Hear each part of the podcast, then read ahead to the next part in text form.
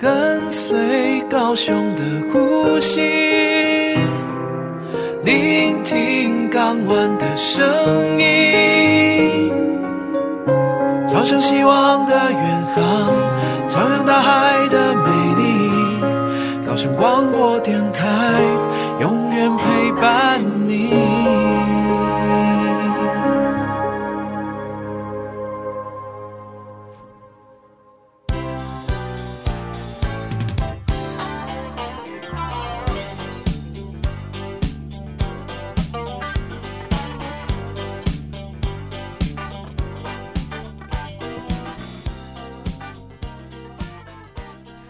又到了每周五的下午，我们一起在空中搭乘渡轮。我是轮船公司的怡文。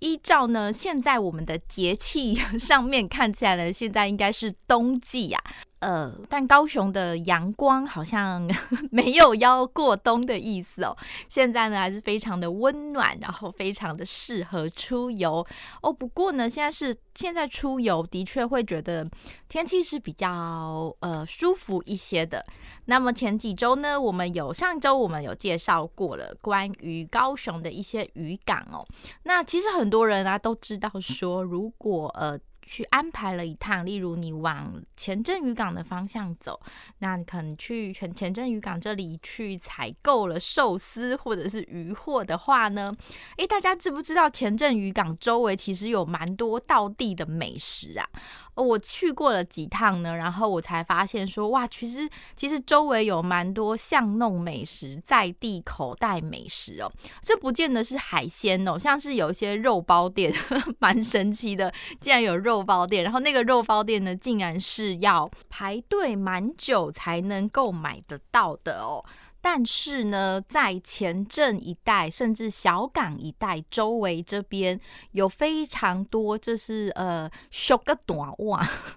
的这样子的民间小吃哦。为什么呢？是因为这边周围有非常多的卡车码头的工人，那这些工人呢，呃，因为他们的工作时间很长，然后体力消耗的关系，是非常高度劳力密集的这些产业，都在我们的前镇小港一带，所以这里有其实有蛮多的，像是好吃的便当店，呃，好吃的包子店，好吃的早餐店。那这个早餐呢，可能就是一些像是咸粥啊，或者是蛋饼，都是淀粉类的，但是是好吃又能够让你吃很饱的这些美食。但我们今天不是要来介绍这些美食啦。只是跟大家分享一下说，说我前镇一带，然后小港一带呢，其实不只是前镇渔港可以去吃寿司、去买渔货，然后去呃看这些很壮观的渔船归来，那看这些些渔船呢在运补、在整补，在周围大家可以安排一些呃去探索一下周围的巷弄美食哦。那再来就是在前镇地区，其实也有我们的鱼丸的观光。工厂，这个我看蛮多的一些亲子部落客都会推荐的，就是是一个遛小孩，然后可以让小孩放电，可以和让小孩很充实。我想爸妈可能都需要 的一些这样子的亲子的景点哦。那说起了前镇，其实呃很多人呢，如果说你来到前镇这一带安排了一些行程的话，大部分的人呢，接下来的下一个行程安排就是透过过港隧道，然后到旗津这一带，呃，是比较难旗津，但是这个比较南端的旗津呢，相对来说观光客比较少。那如果你是不喜欢人挤人的家长们，想要是有开阔的草皮，让小朋友就是呃止无止境的放电奔跑的话，其实南旗金就是在旗金岛的南端这一带有蛮多这样的草原，像是我们的风车公园啊，那都是有很多的草原，是很适合放电的。几乎每一个高雄人呢，也都知道，在高雄前镇区跟旗津区有这么一条过港隧道。那呃，过港隧道呢，其实一直到现在哦，它应该是民国七十几年的时候完工，所以一直到现在将近四十年左右的历史。所以对一些呃比较年轻的 资浅的高雄人来说，过港隧道呢，好像是我们。呃，打从出生，打从从小就知道它是呃一直存在在高雄的一条海底隧道。但是大家知道这一条过港隧道是怎么来的、怎么开始的、怎么新建的吗？哦，不过要先来提醒大家一下哦，很多人会开车、会骑车，呃，用这个过港隧道呢来做一个搭配，搭配你可能往旗津的一日游或者是半日游。这个过港隧道呢，目前只有允许开放机车以上的运具，像是机车啊，然后汽车啊，甚至大一点游览车。总之，重点呢是。过港隧道是不开放脚踏车还有行人通行的哦，这个不晓得大家知不知道，但它非常的重要，因为我之前曾经呃听过有一些听众朋友们，或者是我自己也有一些朋友们，想要规划比较健康的铁马行程，然后想要骑脚踏车经过过港隧道，没想到在过港隧道前呢，在隧道口发现既有一个脚踏车禁止通行的牌子，所以要再三的提醒大家，如果呢你没有交通工具，如果你是步行，你想要慢跑，你想要散步，或者是你想要骑自行车、骑脚踏车的话呢，呃，大家如果要前往旗津，请一定还是要选择渡轮的选项哦。那渡轮也相对来说是相对安全的啦，因为毕竟过港隧道这里呢有非常多的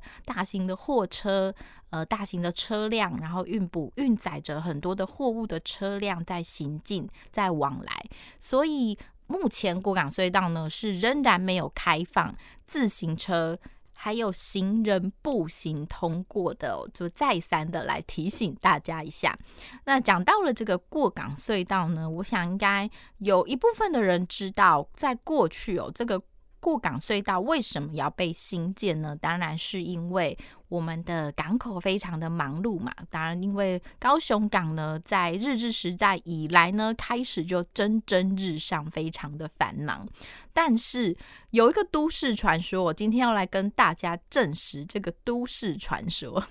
过去呢，呃，有一些，我想有些人他大部分都有听过说，原来高雄跟旗津曾经是。粘在一起的，他们是有相通的。今天要来跟大家证实，没有错，在过去的期间哦，真的是曾经呢跟高雄是短暂呃短短暂微弱，反正呢就是他们是真的有相连的，相连的地方在哪里？如果你打开那个 Google Map，我们会看到我们旗津区是一个很长的、很狭长型的岛屿。那呢，在北边就是跟鼓山区这边呢，是我们的第一港口；在南边呢，第二港口是旗津区跟红毛港，就是小港区这里遥遥相望。在第二港口这里呢，其实就是曾经呃旗津跟高雄相连的旧址。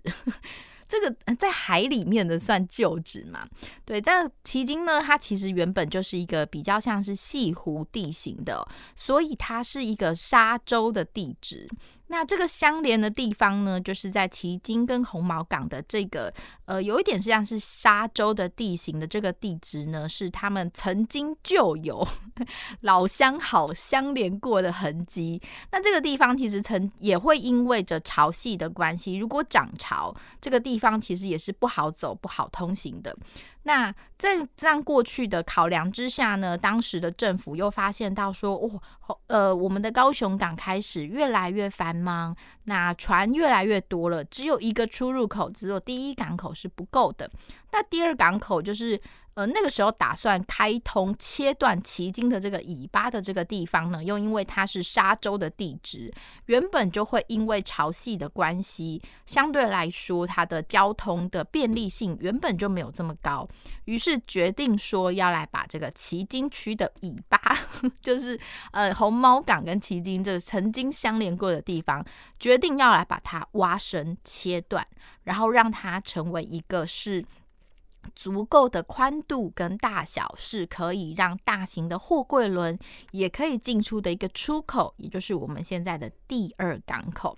但是切断了之后呢，呃，迄今就变成一个好像有点像是孤岛的状态了。那如果说上面又只有渡轮来来回回的话，那个时候的渡轮呢，呃的航班就是来往来前镇跟中州，还有鼓山跟旗津的这两条航线，这样子好像又不太够，又有很多的物资，的确是要靠着。呃，汽车、货车来做这样子的运送的，该怎么办呢？于是开始政府呢就开始规划了这条水底下面的过港隧道。所以这过港隧道呢，是因为这么来的，就是要让旗津地区的这些更加的便利，这些的交通跟物资是能够更加的便利而兴建的。于是，在当时呢，政府就开始着手了规划这个全国第一条的海底隧道。这也是我们今天想要来跟大家聊聊的一些主题。关于台湾有很多像是这些跨海大桥啊，或者是海底隧道啊的这一些工程哦，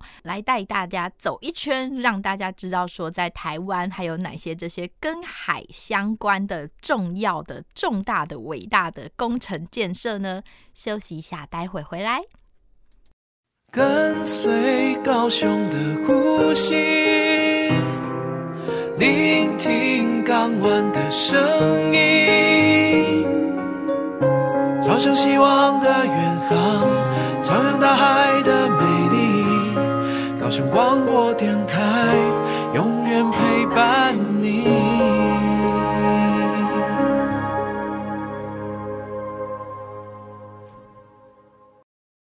您现在收听的是高雄广播电台 FM 九四点三 AM 一零八九，每周五下午来自港口海洋的声音。嗨，听渡轮说什么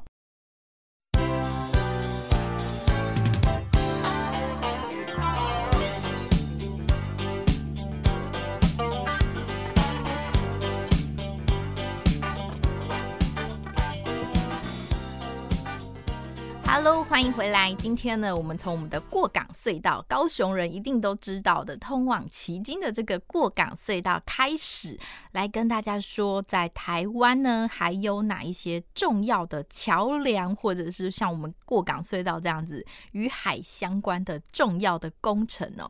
我觉得人类的这个科技工程的演进真的是蛮厉害的。竟然呢，能够在四十几年前、四十年前左右呢，就能够建出这个贯穿海底的过港隧道，这。我有点无法想象说啊，当初是怎么建的？这个工程一定非常非常的浩大哦。那如果说呢，你有搭乘过呃由高雄港的这些游港轮呢，不管是哪一家啦，大家一定都也有从海上呢看过。其实，在我们高雄港的港区里面，大概是会在呃第三货柜中心左右的位置，呃，它会有一个标示。标示是说，这个海水底下正下方，这个码头的正下方呢，就是我们的，就是我们的过港隧道穿越的地方。那这个标示其实是提醒往来的船只说，如果你的船，大家往来的船只呢，能够注意一下说，哦，这个地方因为底下有过港隧道，所以它的水深是跟旁边不一样的。那来提醒一下各个作业的船只，经过的船只，尤其是大型的。货柜轮一定要特别的注意一下。那这个过港隧道呢，工程呢，大概是在一九八一年，在民国七十年代、七零年代的时候呢，正式开工哦。不过这正式开工，大家知道，其实在开工之前，大概有五到六年的期间呢，它就已经着手，我们的政府已经着手在规划了，要怎么样让这一条隧道呢，能够从高雄港的正下方 打通直。直接的前往旗津，所以呢，在我们高雄港的第二港口这边呢，大概是在。一九六七年的时候，在高雄港的第二港口这边正式开工。那一直到了一九七五年，哇，这个工程大约进行了八年的时间哦。一直到了一九七五年呢，我们的第二港口正式完工，就是这个第二港口的这个出入口正式完工，然后让这些大型的货柜轮、这些船舶是可以出入的。象征的意义是什么呢？也就是说，旗津的半岛正式。是的，成为了孤岛。一直到一九七五年，这个第二港口完工以后呢，正式挖断了旗津跟高雄的。嗯，连接处，这应该应该可以叫做连接处吧？对，那所以这一直到一一九七五年，它正式成为第二港口的时候呢，那个时候我们的政府就已经开始也同步呢，才开始在研议说要怎么样来兴建这个过港隧道。在一九八一年，民国七十的七十年的时候正式开工，一直到了一九八四年，民国七十三年的时候。完工通车，所以在民国七十三年开始的时候，我们的过港隧道正式呢加入了高雄港，正式加入了旗津这一带的呃交通的连外道路之一哦，可以这么说。好，那我们今天呢，来让大家猜猜看，搭乘渡轮，当你从这个鼓山搭乘渡轮前往奇经，大概是需要五分钟左右的时间；你从战日库搭乘渡轮前往奇经，也差不多是五分钟左右的时间。那么，呃，这是给大家提供大家参考的一个数据值啦，所以我们来推估一下。虽然这个数据呢，可能跟过港隧道没有什么绝对的关系哦，但是我们就这样来推估看看说，说这样过港隧道到底全长有多长呢？其实真正骑机车或者是开车通过过港隧道的时间也蛮短的耶，大概都能够在十分钟以内。如果呃车流量非常的顺畅的话，你一定都能够在十分钟以内通过这个过港隧道。好，所以呢，我们大家来猜猜看哦，这个过港隧道的全长究竟有多长？好，答案呢是一千六百七十公尺，一公里多的长度诶。好，那我们大家来想象一下，这当年呢，在四十年前，这过港隧道的工程是怎么样兴建的呢？我曾经小时候想象过，这是不是有点像是土拨鼠的原理？就是呃，我们可能在两端开始就挖挖挖挖挖，然后呢，挖要挖得很深，挖到超过海底的这个泥土的深度，所以呢，大家就一直是在土地底下来做工程的。我的想象是这样子的啦。不过呢，真正过港隧道施工的原理呢，是怎么样施工？其实非常神奇跟浩大的工程呢。这个过港隧道呢，它是呃一开始当所有的设计图都设计好之后呢，这个全长一千六百七十公尺的隧道，它是由六节。呃，管就是非常巨大的管子，大家把隧道想象成像是水管这样子的管子，它叫做埋管。所以呢，再把整个隧道切成了六节，先在陆地上面完工哦。所以呢，过港隧道的隧道本体先在呃我们的陆地上面先施工完成，那接下来呢，就由驳船用这个。工程作业船把这六节分别拖到了它的预定的位置，就是这个海水的上方，拖到上面以后呢，就让这个管子往下沉，让这个埋管，让隧道的本体往下沉。那它沉沉沉沉到了它呃预定的地方之后呢，再用这个接头把这六个。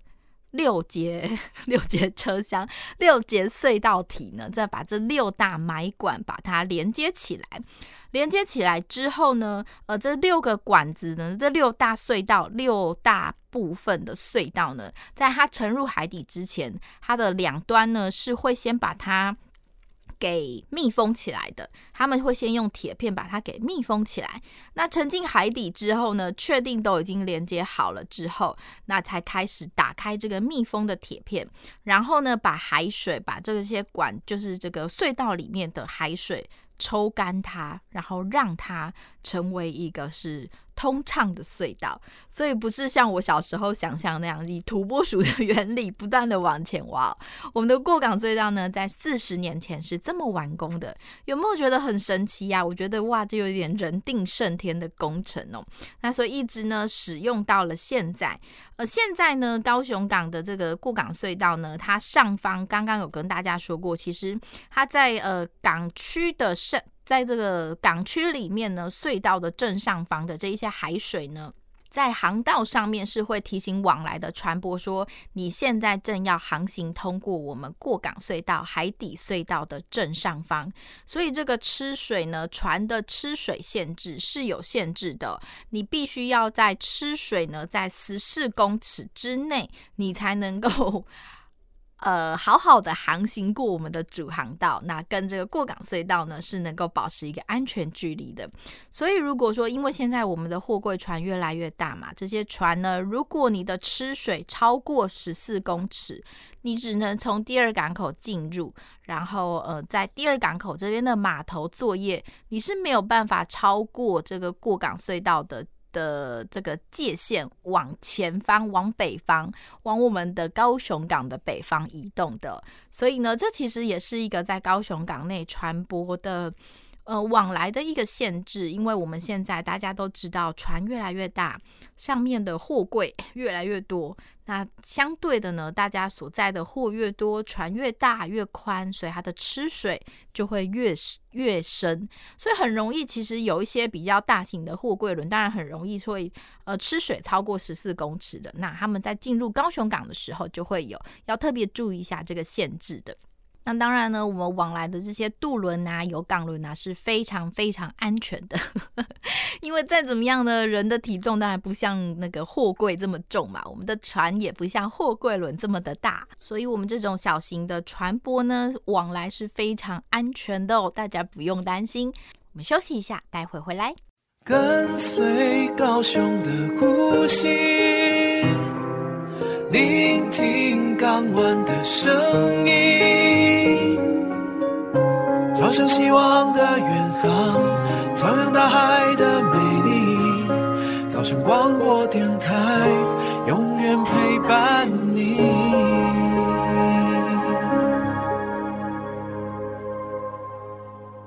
您现在收听的是高雄广播电台 FM 九四点三 AM 一零八九。每周五下午，来自港口海洋的声音。嗨，听杜伦说什么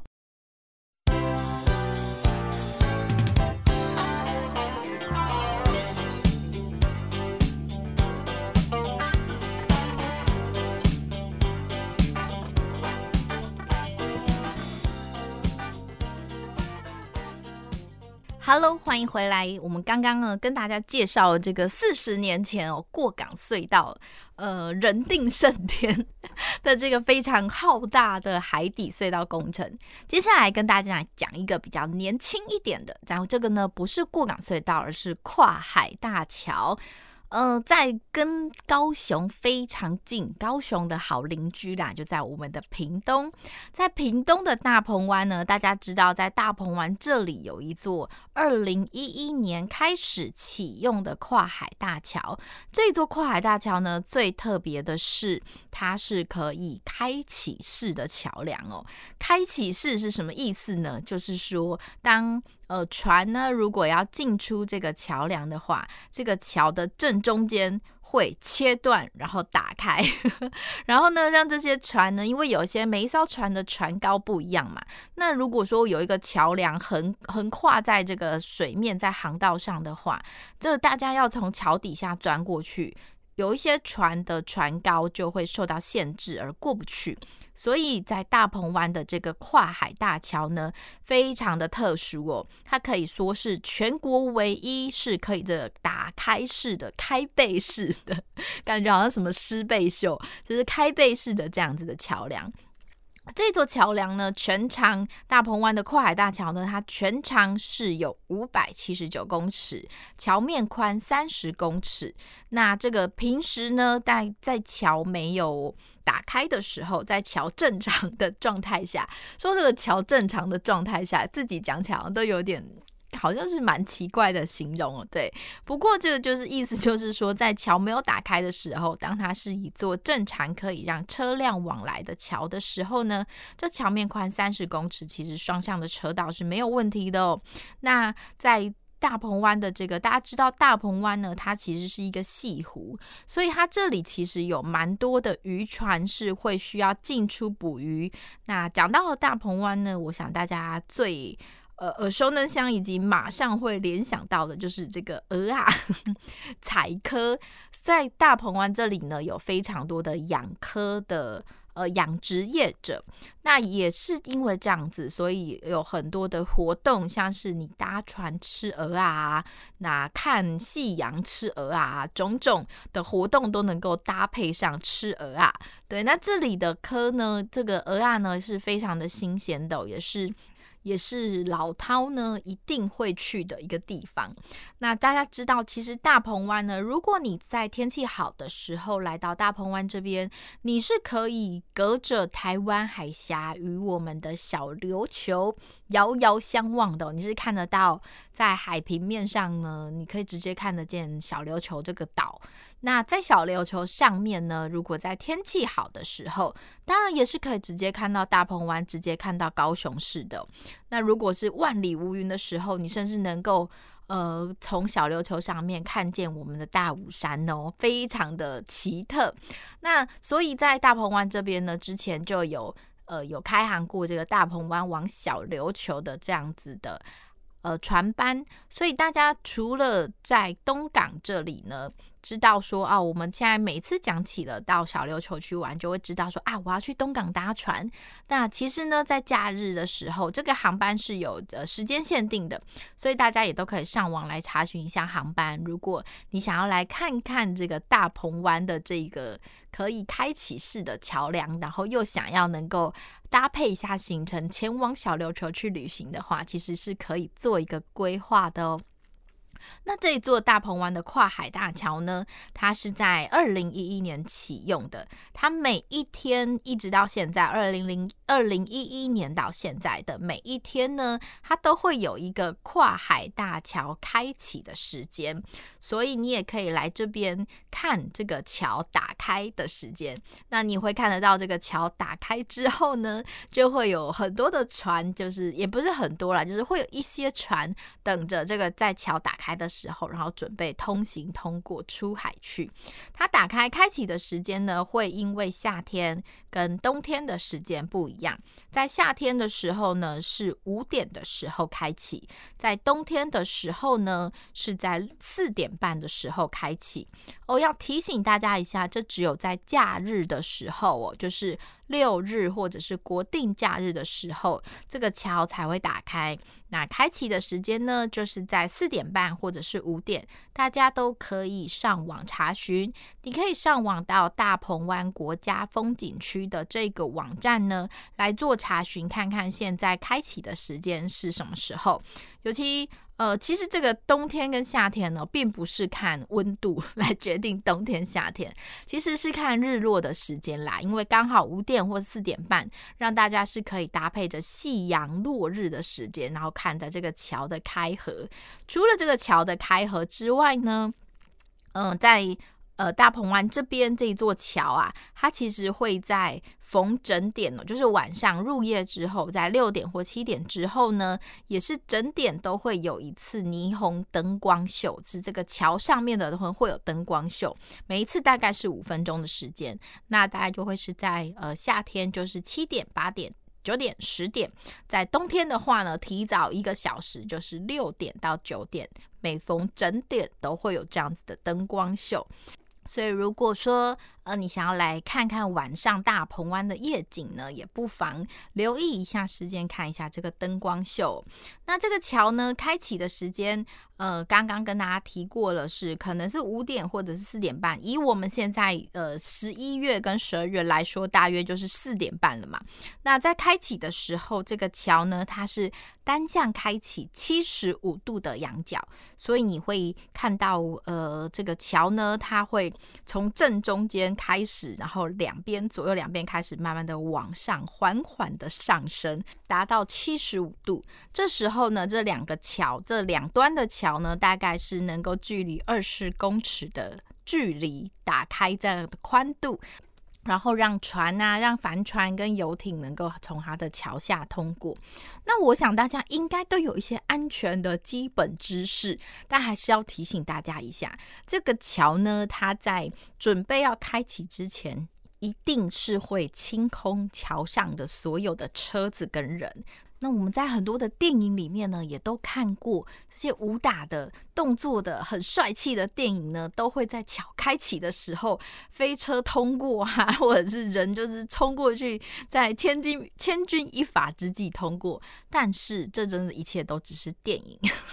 在大鹏湾的这座桥呢，并不会有这一些武打跟惊险的场面哦。目前也没有这些电影的拍摄，所以也呃，一定会在这些桥活动之前呢，就像是我们高雄港内的大港桥，在它开始旋转之前，这些桥面上面的人啊、车啊，是一定都要清空的，是以一个安全的前提之下。所以当你呢来看这一座，来到大鹏湾看这一座桥开启的时候呢，大家也一定要配合周围的这一些交通的管制，还有清空的措施，一定要保持在最安全的距离啦。那通常这个最安全的距离呢，也一定会是拍照最美的角度。这个我想大家呃，政府都有帮大家设想好 那哪里拍照是最美的。呃，就是其实越远的地方，然后越能够看得到全景的地方，一定拍照起来是能够拍，这把整个桥开启的过程都能够拍下来的。所以大家在前往之前也可以做一下功课，上网搜寻一下大家都是怎么样来拍这一座桥开启的。那怎么样呢？能够跟大鹏湾的这座开启的桥来做合照，什么角度最美？大家都可以上网做一下功课，搜寻一下喽。好，我们休息一下，待会回来。勇敢飞奔，活力满分。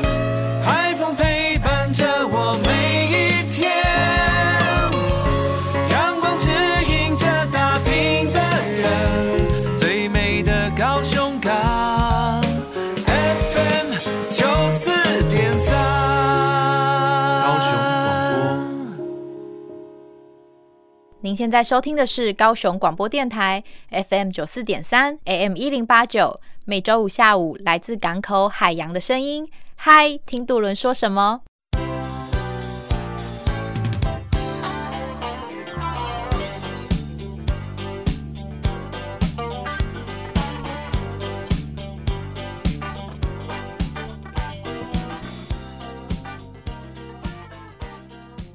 欢迎回来。那最后呢，来跟大家讲的是最新最新的哦，在台湾的跨海大桥，在高雄呢，我们有一个跨海的过港隧道。那么在金门这里呢，有一个在今年的十月底正式通车完工的，我们串联大小金门的金门大桥哦，是正式的完工哦。大家知道这一座金门大桥呢，这工程有多浩大吗？它整个工程期间呢，总共盖了十二年，因为这是真正认真要跨海的跨海大桥。这金门大桥呢，它全长总共是五点四一公里，嗯，比起我们高雄的过港隧道，大概是 五倍的长度哦。而且呢，这是要把每一个桥的桥墩都真正扎实的打进海底。的这些海床上面，所以它的工程呢，真的非常非常的浩大，而且据说呢，这中间换了非常多的营造商哦，因为大家常常真的要真的是要跟大自然挑战，所以呢，常常会做到了一个极限，发现说啊。投入的工程跟资本额真的太大了，所以这中间其实也真的吓跑了蛮多，据说吓跑了蛮多的营造商的。一直到了今年呢，我们的金门大桥真的正式跨海大桥完工了。这座桥呢，其实非常非常的有意义，大家应该都有听过。我我们常常口耳会说的大金门、小金门、大小金门这样子，其实呢，在小金门烈屿这个地方，它的交通连外是非常的不方便的。即使我们要从台湾到小金门这个地方，到烈屿这个地方呢，我们都得要搭车。坐飞机再转船，你才能够抵达这个地方。所以，这个岛上的居民呢，他们的就医跟民生的物资是非常仰赖呃这些陆海空一个一个一个的转运过来。可是，这些岛上居民如果有紧急的医疗的呃需求的时候，他们就真的得要搭着船，然后到大金门这边。来就医哦，因为唯一的医院离小金门最近，唯一的医院就是你只能赶快搭着船出门到大金门来。所以这一座桥呢，一旦完工了之后呢，它其实可以让大小金门的这些医疗，尤其是医疗的需求，可以让这些小金门上面，像是烈屿这里的居民，他们在民生上面，其实大家就会相对的安心很多，并不是说大家，我相信一定也不是每天都有人生病，有每天都有这些紧急的状况，可是。呃，如果有个万一，大家就会非常的紧张嘛。那如果说今天有一座桥，它是可以二十四小时都畅通的，你随时有什么样的需要跟需求，你就只要开着车，你就能够往你最近的医院去。那当然，这是对于当地的居民会非常非常的安心哦。不过呢，也因为这一座桥它要跨越了大小金门，所以呢，它这个底下，在这个海底下的岩盘呢，又是最坚硬的岩盘。在这之前呢，这些海面跟海底的施工，台湾是没有厂商有相关的经验的哦。那大家应该也都有听过，其实都会想说啊，可是我们澎湖有一个跨海大桥，不是嘛？但是澎湖的这个跨海大桥呢，它其实只有七百公尺的长度，所以相对来说，这个作业比起我们的金门跨海大桥五公里的长度，有没有小巫见大巫？那而且呢，在这个大小金门这边呢，这是海域更深、海象也更差的这个海域，所以这些厂商呢，他们真的面临了非常大的施工的困难，尤其要考量到很多。呃，像是海面的这些施工的平台呀，还有机具呀，要怎么样能够到达这么深的海底下？还有呢，到达了之后，你要怎么把这些桥墩固定在这个非常的呃严、非常坚硬的海底的岩床上面？这个这里的岩床呢，呃，据这些资料跟这些呃施工单位他们的。呃，显示的就是说，他们曾经哦，一天二十四小时，然后不断的这样开挖、开挖、开挖，这岩床真的硬到说一天只有几公分的进度，大家能够想象吗？但是这真的很觉得哇，大自然真的好不可思议哦，就是竟然在金门这边的海底下是这样子的，呃，这么样的坚硬 跟艰难的施工状态哦，所以。这也是为什么金门的跨海大桥要施工这么长的时间的原因。那除了说呢，要克服海底这些很坚硬的岩盘之外呢，它在基桩，就是这些，即使你把这些桩都固定好了之后呢，整个桥的桥墩，然后还有这些桥面，都必须要。呃，在施工好之后，然后又一个一个一个的把它给装起来、串接起来，哇，这又是更高难度了，因为你必须得要用很多的作业船，然后来做这些运送跟搭建。那大家知道吗？金门讲到了金门，马上会想到的是什么呢？一定就是金门高粱了。对，那这一座金门的跨海大桥呢，它的桥墩也是用了这个高粱的碎芯的造型，所以呢，这在结构跟施工上面其实又增加了一点困难度了。据说呢，这每一个每一个的桥墩呢，它都是要整整个做完之后，然后再送到金门当地开始来做拼接。但是呢，问题跟困难度又来了，因为呀，在金门当地并没有适合的港口可以承载这么重跟这么大的这些桥墩，所以呢，只能从我们高雄哦，从高雄的兴达港，在高雄当地这边先做好，然后从兴达港透过船呢，把这一个一个呃已经。制作好的桥墩，从新达港呢，把他们再送到两百六十公里远之外的金门哦。哇，大家可以想象这个工程到底有多么的浩大了吧？那么呢，因为在金门金这边呢，大家我们之前有介绍过的离岛航运的时候，也有说过，其实金门这里呢，冬天的东北季风又非常的大哦，所以即使呢开始施工之后，这个桥面上面也会面临到。这一些呃很强劲的东北季风的挑战哦，所以这才说为什么这金门大桥呢通车的时候，大家会觉得哇，我们又完成了一件 挑战不可能的事情哦。对，所以如果大家有去到金门的话呢，也别忘了也可以来看一下我们这个金门大桥哦。有没有觉得这真的是一连串人定胜天？对，当然呢，这现在的很多的工程，我们一定也都是要跟大自然是能够。呃，继续永续的、互相相安无事的这样子和平共存下去，能够在不伤害大自然的状态之下呢，也要能够让人类的这些交通跟物资